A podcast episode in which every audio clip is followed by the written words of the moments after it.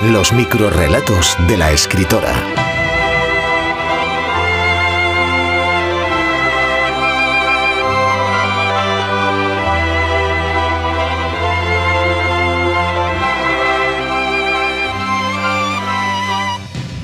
Lo que mueve el amor.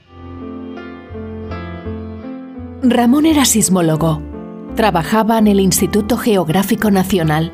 Recibió un trabajo que le llevaba ocupando los dos últimos años de su vida. El Ministerio de Fomento le encargó un estudio sobre el movimiento de las fallas sísmicas en el tercio norte de la península ibérica. Se estaba a punto de jubilar y tenía muchas ganas de entregarlo. Después de dos años de recopilar datos lo presentó.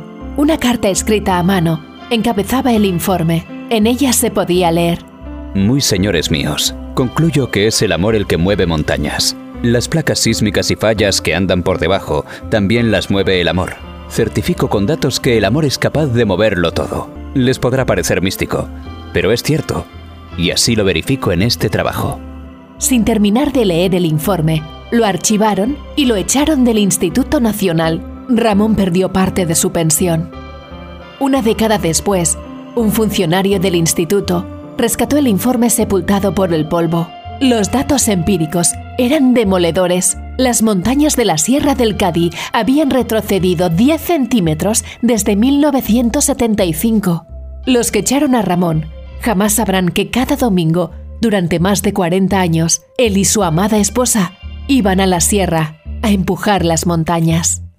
Los microrrelatos de la escritora. Comparte el podcast con los tuyos.